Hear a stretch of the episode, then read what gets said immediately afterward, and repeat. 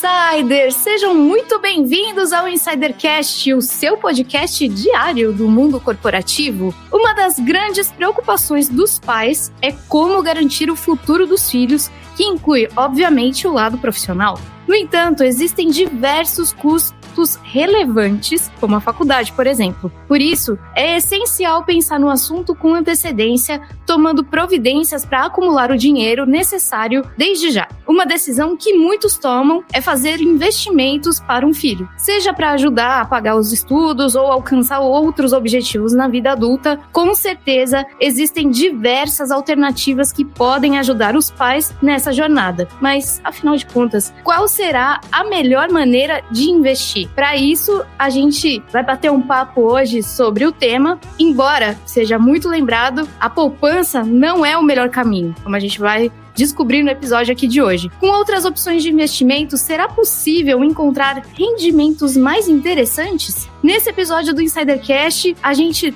vai trazer tudo isso ou quase tudo isso que você precisa saber para garantir o, prof... o, futuro profissional, aliás, do seu filho. A gente recebe hoje a Érica Fran, mãe da Sofia, e ela já disse aqui no nosso bastidor que ela tem um filho de quatro patas também. Ela é investidora, empreendedora e fundadora da Pulpa, uma fintech de investimentos para crianças. Érica, seja muito bem-vinda ao Insidercast. Olá, meu povo! Eu tenho um filho de quatro patas que na verdade não é meu, é da minha filha, é da Sofia, e ela disse que eu sou tia. Eu deveria ser vó, já que ela é mãe, então eu não sei exatamente meu papel nessa família. Então quer dizer que a gente tem uma mãe que já é tia vó, uma criança que a gente vai falar muito aqui sobre as crianças, que já é mãe de um filho de quatro patas. A gente comentou aqui com a Érica que a gente adotou também um filho de quatro patas que não é nosso, né? Somos tios de, de cachorro, eu e Fauri, pai de dog, efetivamente é o Clayton, mas vou parar de enrolar já para fazer a primeira pergunta aqui para Érica. Érica, você diz que é de uma família de gastadores. Me identifico muito com isso, inclusive. Você poderia contar um pouquinho pra gente um pouco dessa sua infância, suas origens? origens e o que, que serviu de combustível para você pensar no futuro da Sofia? Adoro essa pergunta, porque é uma grande oportunidade de dizer o como eu não faço como minha mãe fez. Eu sou filha de uma família de gastadores. O melhor conselho financeiro que minha mãe me deu foi: se você não tiver dívidas, você não vai ter nada na vida. É, e eu sei muito bem que esse é um péssimo conselho. Eu estava na época do meu primeiro emprego, comecei a trabalhar com 14 anos. Então, eu, com a Sofia, minha filha, agora que vai fazer seis anos daqui uns dias, eu busco ser uma influência melhor do ponto de vista financeiro. Bom, eu sou da zona leste de São Paulo, eu cresci no Itaim Paulista, diria que é periferia, e andava ali de ônibus duas horas para ir para o trabalho, duas horas para ir para a faculdade do trabalho, e depois mais duas horas para voltar. Se tempo é dinheiro, eu gastei muito dinheiro nesse tempo, é, mas mudei em algum momento na, na minha vida ali, teve umas viradas na minha vida para que eu mudasse de. Hoje eu estou no centro de São Paulo, estou mais perto de tudo, e isso tem muito a ver com eu não ser a gastadora que a minha mãe foi, uma extrema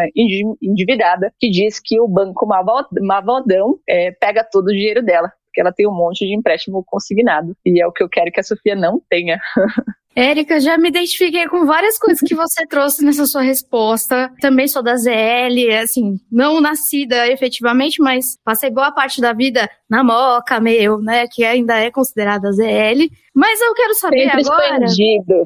É, tá vendo, né? O centro expandido que a gente é chique, né? A gente não fala ZL. Fala que é do centro expandido. A pessoa hoje mora em São Vicente, mas morava literalmente no centro, na Sé atrás da catedral. Então, de centro a gente tá entendendo, né, Érica? Mas eu quero saber, agora, para puxar para nossa conversa aqui, se tem outras duas pessoas que estão aqui nos ouvindo e nos vendo no bastidor e que vão vir para o centro da conversa, será que tem mais algum gastador aí? Olha, eu acho que eles gostam é de um investimento. Pelo que eu sei, aqui os dois gostam de bitcoins, deste mundo assim, de ações, de investimentos, alto risco. Eu já sou mais conservadora aqui, fico ali na minha poupança, nem sei investir direito, ó, já tô achando que poupança é bom e a gente já sabe que não é. Mas, Cleiton Lúcio, você que é o pai do Guide Color, das luzes aqui aqui do Insidercast é o rapaz chegado a criptomoedas também, não é mesmo? Você já está pensando em investir em alguma coisa? Para o Irineu, no caso, o seu filho de quatro patas?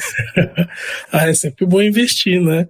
É, realmente, eu sou uma pessoa que, que gosta desse mundo mais de criptomoedas, de volatilidade. Tem que ter um pouco de coração, né? Quer dizer, tem que ter um pouco de nervos de aço, porque tem semanas que você acaba perdendo 30% do seu patrimônio e tem semanas que você acaba ganhando 50% do seu patrimônio. Então é tô rico, tô pobre, tô rico, tô pobre. Mas sobre ser gastador, eu acho que eu nunca fui, né? Na verdade, eu sempre fui uma pessoa muito poupadora. A Bárbara até fazia uma piada comigo, falava que se eu entrasse no Marco Sorrisal, ele saía seco. Inteirinho. Fechada mesmo. É pão duro mesmo. é verdade, verdade. Mas eu sempre fui meio austero, vai. Vamos, colocar uma palavra mais bonita. Mas eu queria saber do Fábio. E aí, Fábio? Você também é assim? Você gosta de criptomoedas também? Ó, oh, você, você é o cara mais avançado aqui de nós nesses, nesses termos de investimentos arriscados. Ah, a gente coloca os troquinhos para ver se dá alguma coisa. Na verdade, investir é super importante, né? A gente tem que pensar, principalmente, eu, minha, eu penso muito na aposentadoria. Quando eu chegar lá velhinho, não poder trabalhar como a gente trabalha hoje e depender da previdência social, é uma coisa que a gente tem que refletir mesmo e pensar no hoje, pensar nos nossos filhos, a nossa família é super importante. E esse episódio vai ajudar a gente a, a desmistificar muitas coisas sobre o investimento. E eu já queria fazer uma pergunta para a Érica. Seja bem-vinda, Érica, aqui ao Insidercast. A gente tem um dado aqui é, sobre as classes sociais no Brasil. Diz aqui que um filho da classe A de até 21 anos vai gastar um milhão de reais entre educação e lazer. E um filho da classe C vai gastar apenas 220 mil. Isso mostra um pouco da nossa desigualdade social. E a classe D vai gastar só 4,8 mil reais. Aí a pergunta que eu te faço, Érica, por que isso, mais do que nunca, mostra que a gente precisa pensar no investimento, né, para garantir o futuro dos nossos filhos? Qual é a sua opinião a respeito? Esse dado ele fica mais assustador quando a gente sabe sabe que a gente está falando só do montante educação e lazer,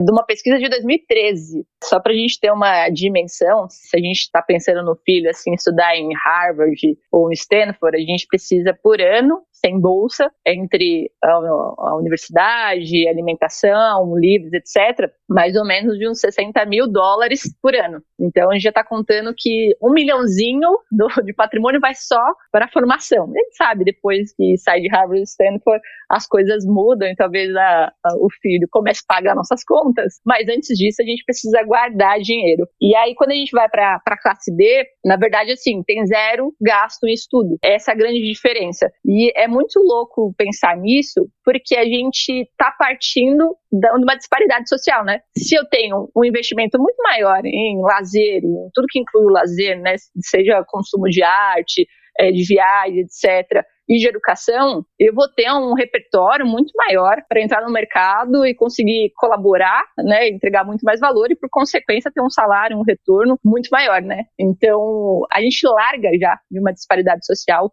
muito gritante. E aí é isso que a gente está tentando resolver ali com, com a culpa de diminuir essa disparidade, tentando aumentar as possibilidades, independente de quem seja. E aí, trazendo um dado, né? Você está falando de aposentadoria e a gente tem falado bastante sobre isso, sobre uma perspectiva de o Brasil está virando um país de idosos. E na década de 80 a gente era um país jovem, hoje a gente é um país adulto e a gente vai ser um país de idoso. E aí a gente tem que se preocupar com a gente, né? Primeiro ponto. E o segundo é entender o que, que essa mudança na idade na etária da, da população impacta na criança também. Então, se antes eu tinha oito sobrinhos para dar presente, aí eu dava aquele brinquedinho mínimo para cada um, agora eu tenho oito tios, padrinhos, madrinhas, avós, todo mundo dando presente para criança. Aí você entra no quarto da criança, não tem nem mais onde pisar. Então, a gente é um país de endividados, 75% das famílias brasileiras são endividadas, e a gente ainda está criando uma geração de consumistas. Então, a gente está, assim, perdido se a gente não muda como estamos fazendo hoje. Poxa, Erika, você falou sobre ensino, né? Que a,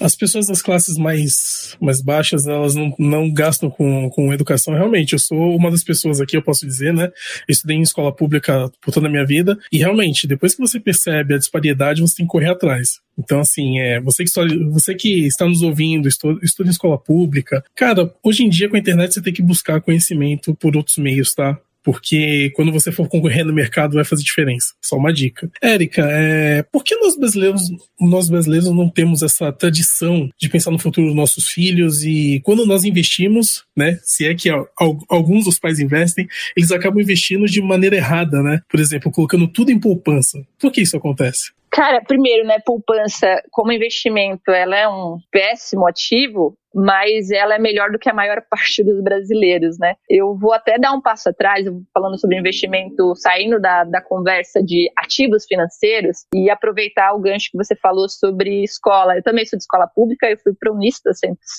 e essa foi a grande virada na minha vida, assim. O que que eu fiz? Eu estava já trabalhando em agência, eu já mexi em Photoshop na época, então já, já é, tinha um curso técnico de design que eu fiz pela ET, também escola pública. E aí eu decidi que eu ia guardar esse dinheiro que eu ia fingir que eu estava pagando na faculdade para depois pagar um intercâmbio. Então, da concepção do que é um investimento, isso já era um investimento. Provavelmente eu coloquei na época no dinheiro na poupança, muito possivelmente, mas era sobre uma ótica que eu preciso economizar. Então, a gente tem que pensar que a gente é uma jornada, né? Como o mundo corporativo, todas as coisas não dá para é, chegar lá na frente e achar que a gente vai fazer daquele jeito. Então, você sai de uma família, gastadores, endividados, como é a minha, a primeira coisa que você precisa aprender é guardar um pouco de dinheiro. Depois você vai pensar em qual é o investimento ideal para o teu plano de futuro. Então eu guardei dinheiro nessa época e fui fazer um intercâmbio na Nova Zelândia. E, cara, foi um momento assim que virou completamente a minha vida. E foi quando eu percebi essa disparidade social, porque uma das minhas amigas lá, ela que eu conheci por acaso lá,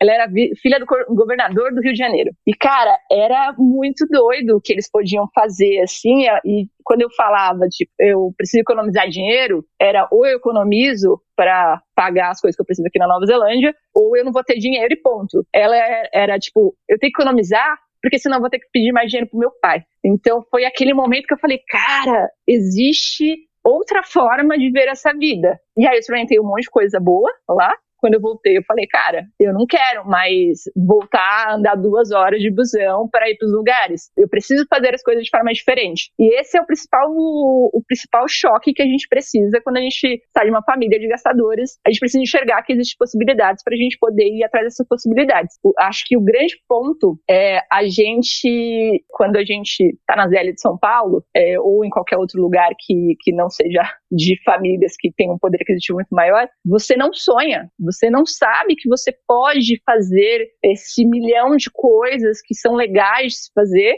porque você não, não tem perspectiva, assim, né? Não, essa conversa não chega. Então, quando a gente começa a falar que é, é possível poupar ou investir, realizar sonhos, já é um gatilho. Já é um gatilho extremamente importante de entender aonde dá para chegar. Já é o benchmark. Poxa, Erika, é, só um comentário, né? Eu, eu ia falar o que você falou no finalzinho, que é assim, a maioria das pessoas que elas vêm de uma origem mais humilde, né? Ou de uma origem, como, como você veio, de uma família de gastadores, elas não têm essa perspectiva, então elas não conseguem nem vislumbrar que existe uma realidade diferente. Mas é muito engraçado que quando você consegue ter esse vislumbre, a pessoa, ela inconscientemente, ela não aceita voltar para a realidade dela. E é aí que começa a jornada dela, seja investindo em si ou investindo em uma, uma renda, alguma coisa que vai fazer ela ter um futuro melhor. Eu concordo imensamente com isso, porque aquele negócio, a ignorância é uma dádiva, né? Enquanto você não sabe que aquilo existe, aquilo não é um problema, né? Tem a curva do aprendizado, que a gente primeiro parte no momento do eu não sei que eu não sei. Aí depois você vai pro próximo passo de, cara, eu sei que eu não sei, e agora eu preciso aprender alguma coisa. E aí começa a jornada de aprendizado de verdade, né? E aí a gente é, busca é, o momento zen ali de é, super ser investir em criptomoedas, que é o seu caso, no meu caso, zero criptomoedas. Érica, agora a gente vai fazer uma pausa aqui na nossa pauta sobre investimentos para fazer a nossa pergunta coringa. A gente está vendo aqui, para quem não está vendo, só está ouvindo a gente, a gente está vendo o cenário da Érica, que tem um guide color até parecido aqui com o Insider Cash, ela está num fundo lilás, tem várias caixinhas atrás dela e os polvinhos. Eu queria perguntar para Érica, na verdade, duas perguntas e não só uma nessa pergunta coringa. A primeira, a curiosidade do porquê do polvo, né? Que acho que tem tudo a ver com a pulpa. E, aproveitando uma frase que tá bem no cantinho ali da Érica, Érica, o que, que o futuro te deu de presente? Boa. Bom, primeiro explicar né, o que é a Pupa. A Pupa é um aplicativo para guardar dinheiro para criança de uma forma segura e colaborativa. E esse é o, o ponto sobre o povo. Como eu falei, né, a, a, a faixa etária da população está mudando e a gente acredita muito num provérbio africano que a gente precisa de uma aldeia para educar uma criança. Então, quando a gente pensa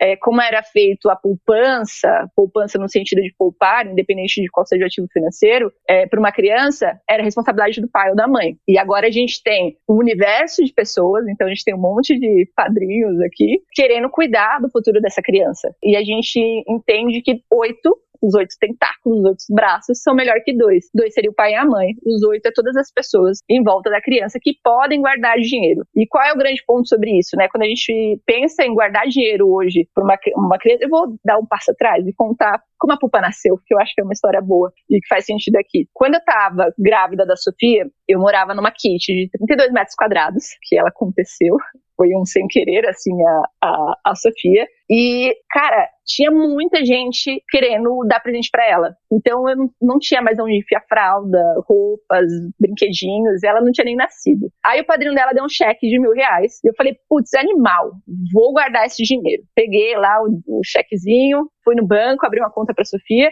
e não consegui, porque é burocrático, precisa de um monte de documentos, é é, ninguém explica exatamente o que você, qual é o produto certo para você guardar dinheiro para criança tal. E aí eu gastei o dinheiro dela. Ela ficou sem por uns dois, três anos. Esse dinheiro foi. E aí eu, eu falei, cara, eu preciso guardar dinheiro para Sofia. Comecei a guardar é, no meu nome, mas esse problema ficou ali conversando comigo. E aí no, no ano passado, eu junto com dois sócios, o Wagner e o Matheus, a gente fundou a Pulpa, que é um aplicativo que tem um plano de previdência que é multimercado, então mistura títulos públicos, privados e também ações, tal, vários ativos para ter uma rentabilidade ma maior, mas o mais importante é para guardar dinheiro para a criança, realizar sonhos do futuro. Então a gente começa fazendo uma jornada super fofinha, com a cara da criança, tal, cria uma página social com o objetivo, é, a faculdade, o intercâmbio, comprar um carro, começar bem a vida. E aí as pessoas entram nessa página e podem guardar dinheiro para essa criança. E aí daí que vem o povo, porque o povo é um animal incrível, né?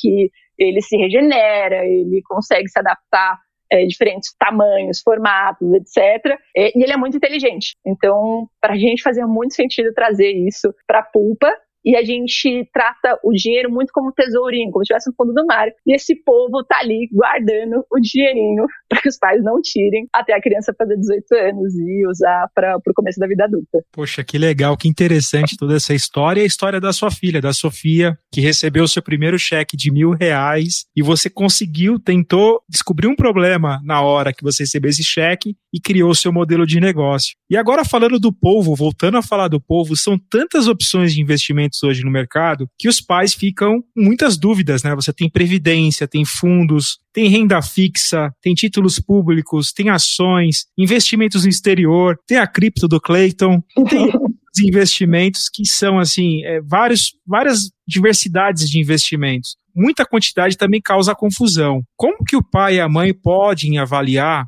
as melhores opções no mercado antes de planejar o investimento para o filho? Eu acho que o começo da resposta dessa da pergunta é entender a maturidade desses pais, né? Entender se eles precisam começar a poupar ou se eles têm bastante bagagem financeira. E se eles tiverem bastante bagagem financeira, provavelmente eles têm ou um consultor financeiro ou eles mesmos sabem qual é o melhor título ou lugar que ele vai investir de acordo com o risco. O grande problema que eu acho do mercado, quando a gente fala da família, né, para criança, é que a gente tem um monte de produtos de prateleira que são feitos para adultos, que 80% dos brasileiros colocam dinheiro na poupança, ou seja, eles não sabem o que eles estão fazendo e o, o banco está colocando. Uh, o, os pais eles compram o quê? O que o gerente do banco está eh, oferecendo. A maior parte do, da previdência, do, do, dos títulos que esses pais compram com baixo conhecimento de educação financeira é o que o gerente está indicando. E aí, eu acho muito legal, tem um cara que ganhou o prêmio Nobel de Economia, que ele diz é, sobre o paternalismo, e a gente trouxe um pouco disso para a Pupa. O que que ele trouxe ali? Ele chama os homens de homens econos. Quanto mais opções e informações eu tenho, melhor é a minha decisão no mundo ideal racional. Ou seja, se eu tiver tudo descritinho, bonitinho, várias opções, eu vou saber escolher a melhor opção. Mas a gente sabe, por prática do dia a dia, que isso é verdade. As nossas decisões, elas, elas são movidas muito pelo emocional. Uma das, das coisas que a gente mais ouve quando a gente entrevista cliente para entender o porquê que eles guardam dinheiro para criança é eu quero dar para meu filho que eu não tive. Essa é a frase que mais, mais aparece. Então a gente não está falando de uma, um número de rentabilidade, um produto, a pessoa não está procurando isso, ela está procurando uma reserva para que esse, essa criança possa fazer algo no futuro. Então a gente na Pulpa é, escolheu o melhor plano possível de previdência e a gente pegou um intermediário que mistura renda variável e renda fixa para ter uma boa oferta. A gente, esse plano, ele é o que chama de data-alvo, então ele é para a idade dos oito anos da criança, então ele começa com mais risco e vai rebalanceando a carteira para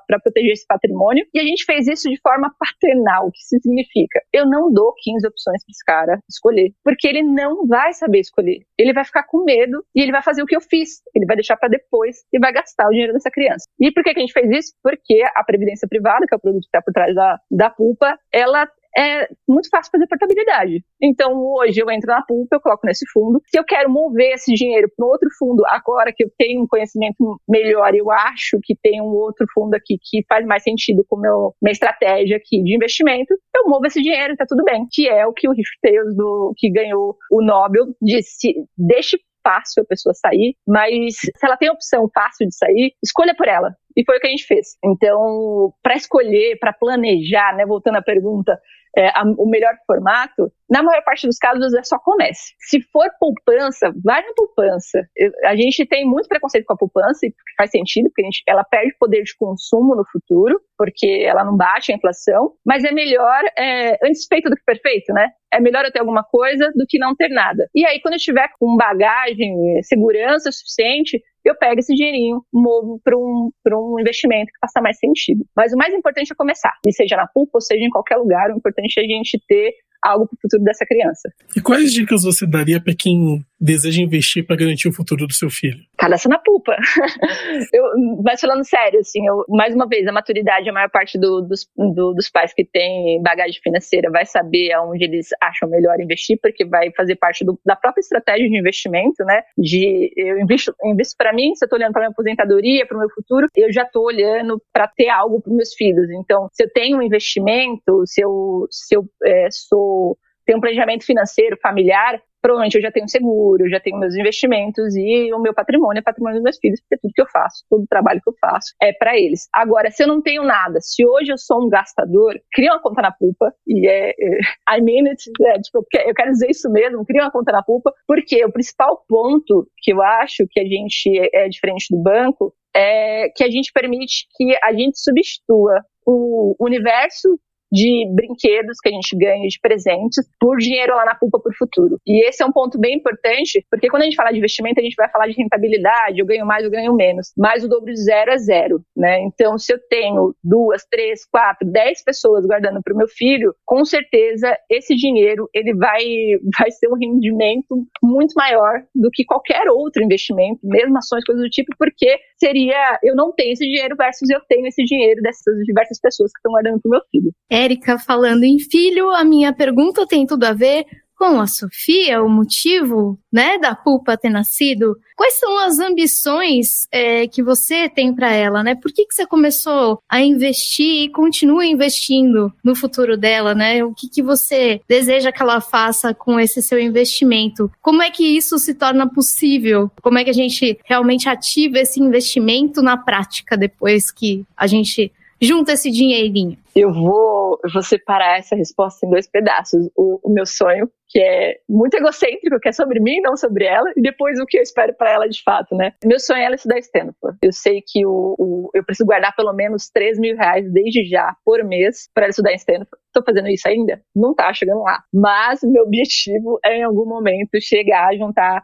esse dinheiro necessário para que ela consiga estudar em Stanford, porque quando as pessoas saem, né, a gente sabe o, o perfil dos estudantes de Stanford, quando sai de lá, você sai já com grandes promessas. E por que isso? Que aí vem o, independente do que ela faça com esse dinheiro, o que é importante para mim. Eu não quero que ela tenha que escolher entre eu preciso trabalhar. Isso, isso é uma coisa importante, né? Nos Estados Unidos, só 7% dos pais esperam que a criança, o jovem no caso, trabalhe para pagar os próprios estudos, né? Quando a gente traz para o Brasil, não, esse número não tem de pesquisa, assim, mas a gente sabe por conversar com os vizinhos, com os amigos, que é cada um por si, né? Então eu tenho que trabalhar para pagar minha faculdade. Então eu não quero que ela deixe de sonhar. E como você falou, né? Isso é um, Sofia é mulher, eu sou mulher, Bá é mulher.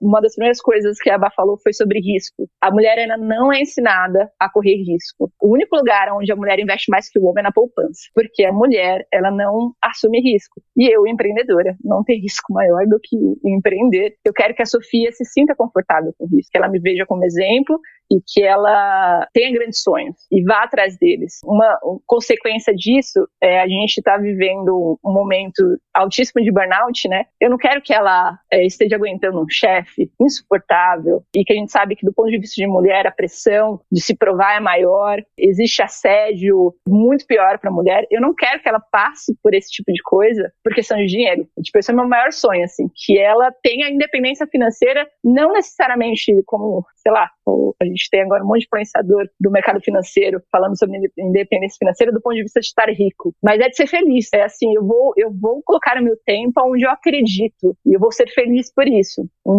o dinheiro num papel de me possibilitar o caminho para a felicidade. É isso que eu espero para ela. Assim. Sou bem profundo isso, de, de, fato é, né? Mas é impossível não, não falar nesse tom quando a gente está falando da maternidade. Quantos sonhos que com certeza serão realizados com todo o planejamento. Quando a Sofia chegar lá na idade para ir para Stanford, a gente espera aqui e aí você volta para contar para gente. Com certeza vida longa para o Insidercast também, né? Para chegar até a maioridade da Sofia. Eu queria perguntar para você também, é, Érica, a questão das dores do mercado, desse mercado financeiro voltado para as fintechs, né? Você tem, você está num nicho bem segmentado, né? Que é uma fintech, só que voltada para investimento para crianças. Eu queria saber se essas dores de mercado serviram de motivação para você empreender com a Pupa. E você falou já um pouco do modelo de negócio de vocês, mas se você puder falar um pouquinho mais de como que funciona a plataforma, o aplicativo de vocês, vai ser muito interessante. Legal. Sim, de desafios, né?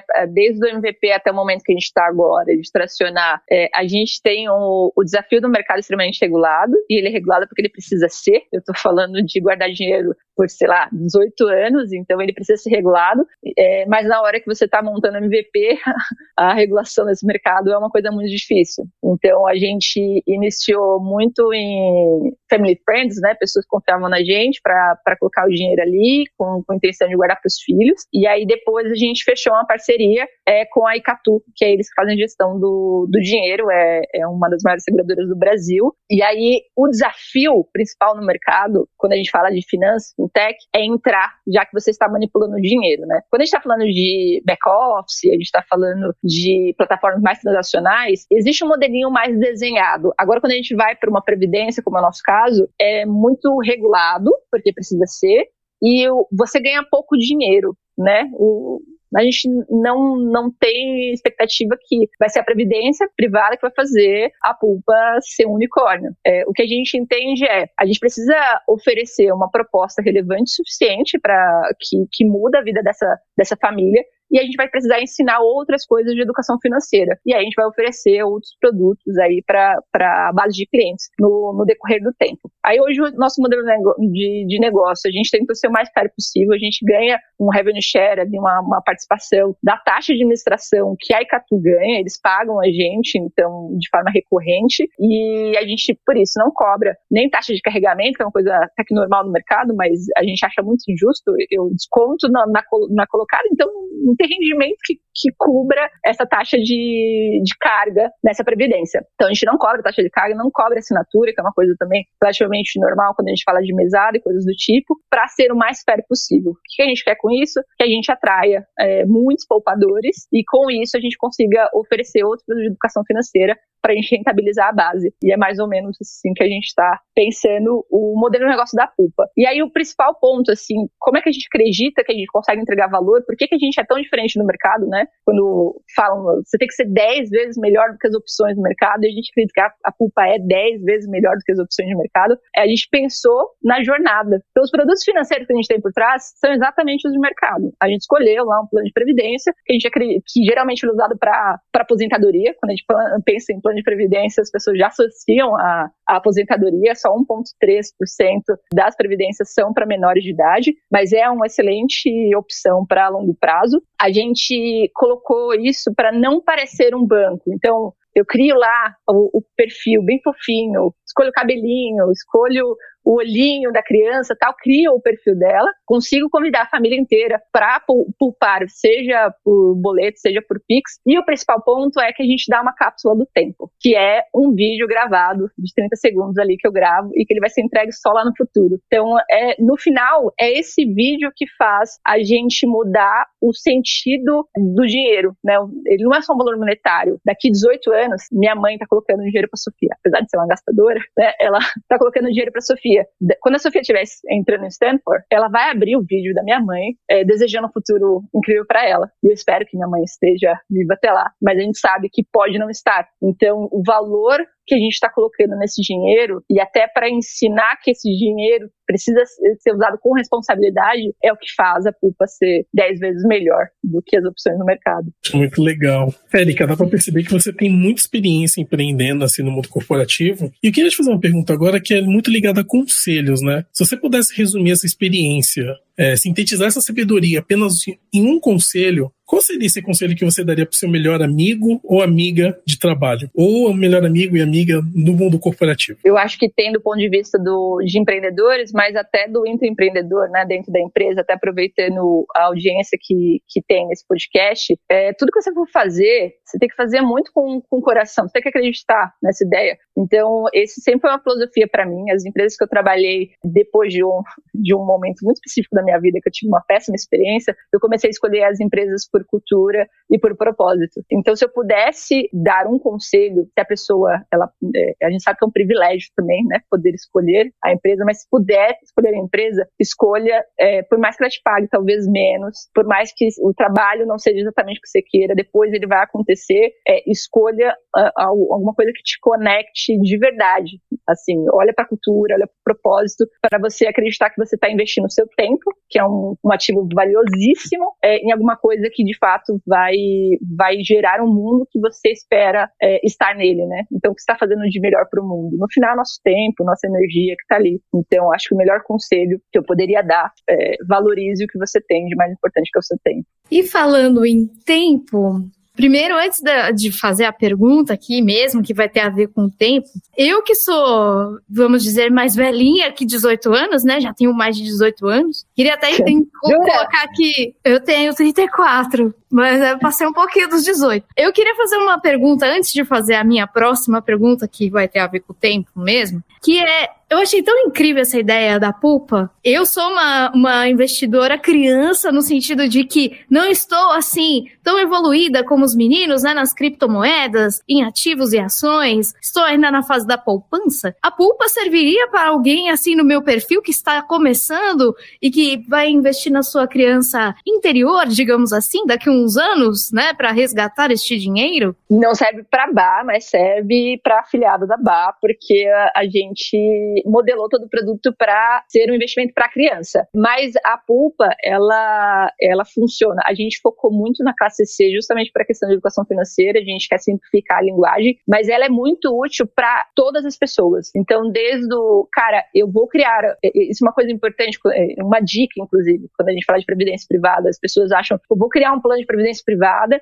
e se eu não pagar um mês, eu vou ser cobrada a juro, vai ser uma dívida. Previdência privada não é assim que funciona, não é uma capitalização vou perder todo o meu rendimento, coisa do tipo. Então, por mais que eu entre colocando mensal, eu posso não pagar um boleto nesse mês que não dá e tá tudo bem. Posso ficar um ano sem pagar, que tá tudo bem. É, o dinheiro que estava guardado, ele continua guardado, continua rendendo, etc. Então, desde eu, eu sou uma pessoa que é, hoje eu consigo reservar, daqui a pouco eu não vou conseguir reservar, ou eu tenho dois filhos, um, um mês eu vou colocar para um, outro mês eu vou colocar para outro e tá tudo bem. O bom da pulpa é o negócio do ser o colaborativo, porque eu posso potencializar essa grana, guardar esse tesourinho, porque eu tenho várias pessoas guardando. E do ponto de vista de uma pessoa raciar, que seja, cara, tem um monte de brinquedo atolado no quarto dessa família e eu posso colocar lá o QR Code da Pulpa no convite de aniversário para que as pessoas não dêem mais brinquedo, a gente ensine todo mundo a ser consumista, uma geração de consumistas. Então, para todo mundo é muito útil ter uma rentabilidade é, super,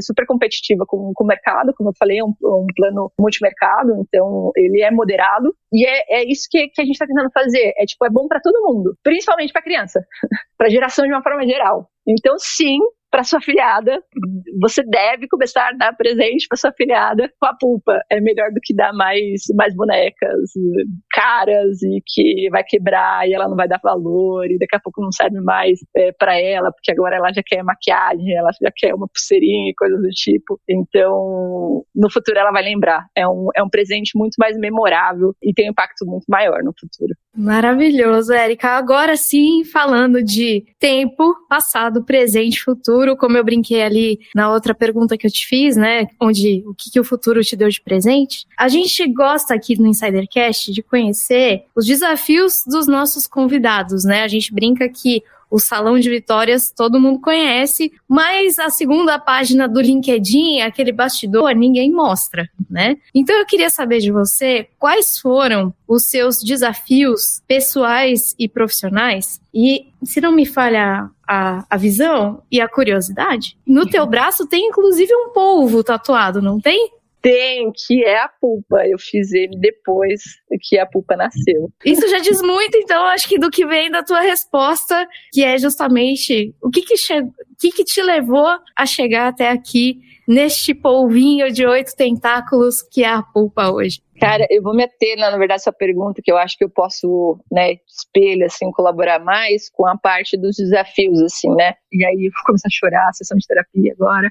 Eu, de verdade, fiz muita terapia para decidir sair da, da carreira corporativa é, e assumir o risco de empreender, sendo mãe solo, com uma filha de cinco anos. Por quê? Porque eu, eu saí de uma, uma família extremamente endividada, comecei a fazer meu patrimônio, é, tinha um certo conforto, e agora, pô, quero é, é um negócio que falava muito com o meu coração, a ideia da pulpa que eu queria fazer e o, o, quanto eu acredito de impacto nisso no futuro, mas ao mesmo tempo, cara, eu tenho que pagar minhas contas, eu tenho boleto, eu tenho aluguel que vai vencer, eu tenho todas essas coisas. Eu estava ali numa carreira corporativa em ascensão e eu fiz muitas, muitas sessões de terapia falando sobre o que é sucesso. Porque quando tá caindo dinheiro na conta, você vai pensando, cara, se meu salário tá, tá subindo, tá no ombro, tá vindo, então isso é sucesso. E aí eu tô trilhando esse sucesso. Por que, que eu vou largar tudo isso e ir pra um negócio que, cara, ninguém vai me ajudar? No final, eu tô tendo bastante rede de apoio, assim, quando a gente fala de mulheres empreendedoras, tem muita gente que tá no, né, nesse mesmo bar, que acaba se ajudando bastante, mas ele é muito mais difícil e é muito mais inseguro. E às vezes você acha que você tá fazendo tudo certo e às vezes parece que tá tudo errado, o feedback não é que nem o seu chefe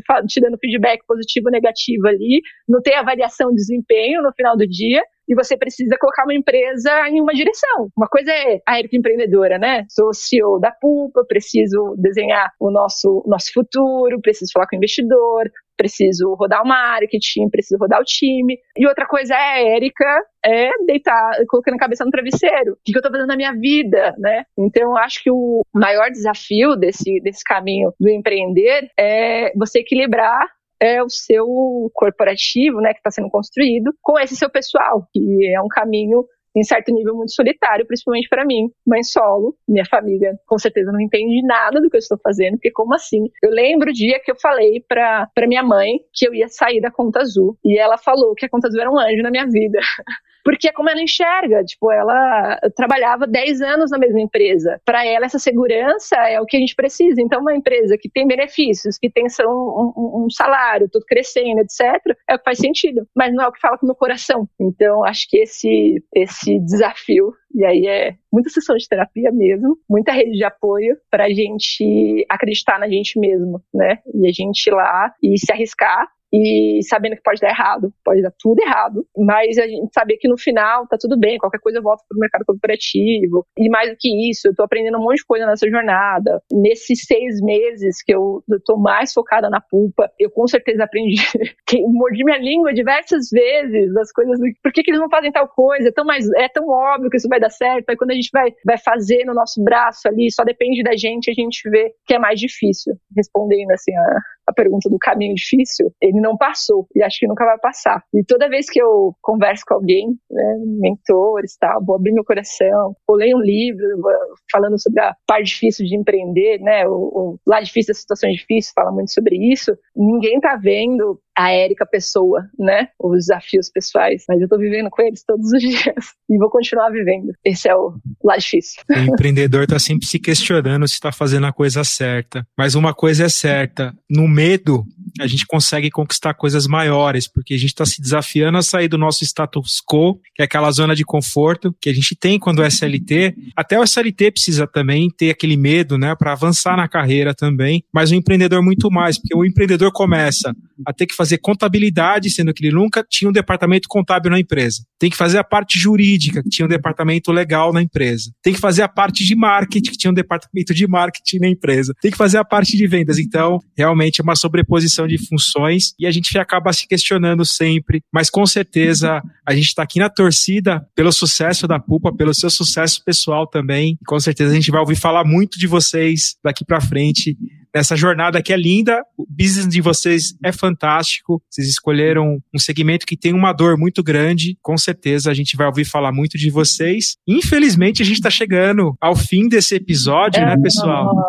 É um A aqui para para Érica nesse fim de Insidercast. Um, dois, três e ah, não acredito. Passou super rápido esse papo. Foi um papo muito gostoso que a gente teve aqui com, com você, Érica. A gente aprendeu bastante. Mas antes da gente ir embora, deixe seus contatos e suas redes sociais para as pessoas poderem acompanhar um pouco do trabalho de vocês, dessa jornada linda que vocês vão traçar. Legal. Bom, o site da Pulpa é pulpa.com.br.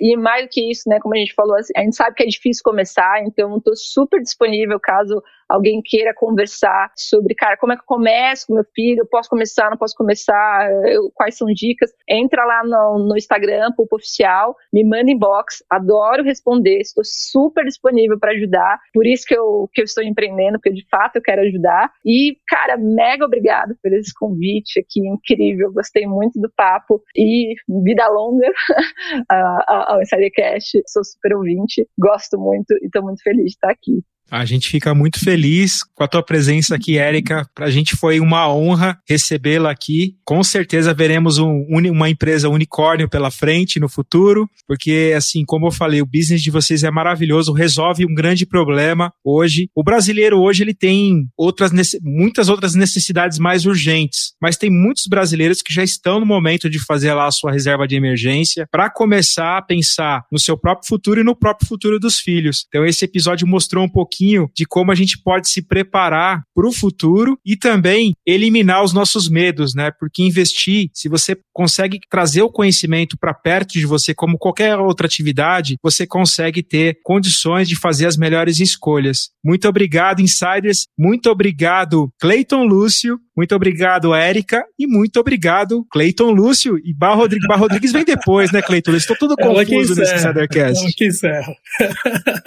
obrigado, Fábio. Érica, foi muito legal te conhecer. Foi muito legal esse bate-papo. Obrigado, Bar. Obrigado, Insiders. Cara, eu acho que como um insight final aqui, né, antes de mais nada, Érica, é, a gente sempre vai ter medo. Medo é inerente na vida do empreendedor. Porque empreender é dançar com a incerteza. A gente nunca tem a certeza do próximo passo, mas todo empreendedor dá o próximo passo com fé e consegue transpor esses desafios, né? Olha, eu acho que a Pulpa já deu certo, tá? Porque ela tem um propósito e é um propósito muito forte. E eu acho que no negócio, esse é o obstáculo, o maior obstáculo que existe. Você realmente transformar um propósito que ajude pessoas verdadeiramente em negócio. Então, parabéns. A gente já vê uma identidade muito boa na pulpa, tem propósito, então é um negócio que é só tocar que vai dar certo. Já deu certo. Sobre investimento, eu queria falar o seguinte, né? Um pouquinho quase nada hoje, pode com certeza transformar em muito no futuro, né? Se você guardar e investir. E esse investimento ele pode ser tanto a sua aposentadoria, como você pode ser pai ou mãe e você querer um futuro melhor para seu filho e com esse pouquinho você garantir a faculdade dele, ou então com esse pouquinho você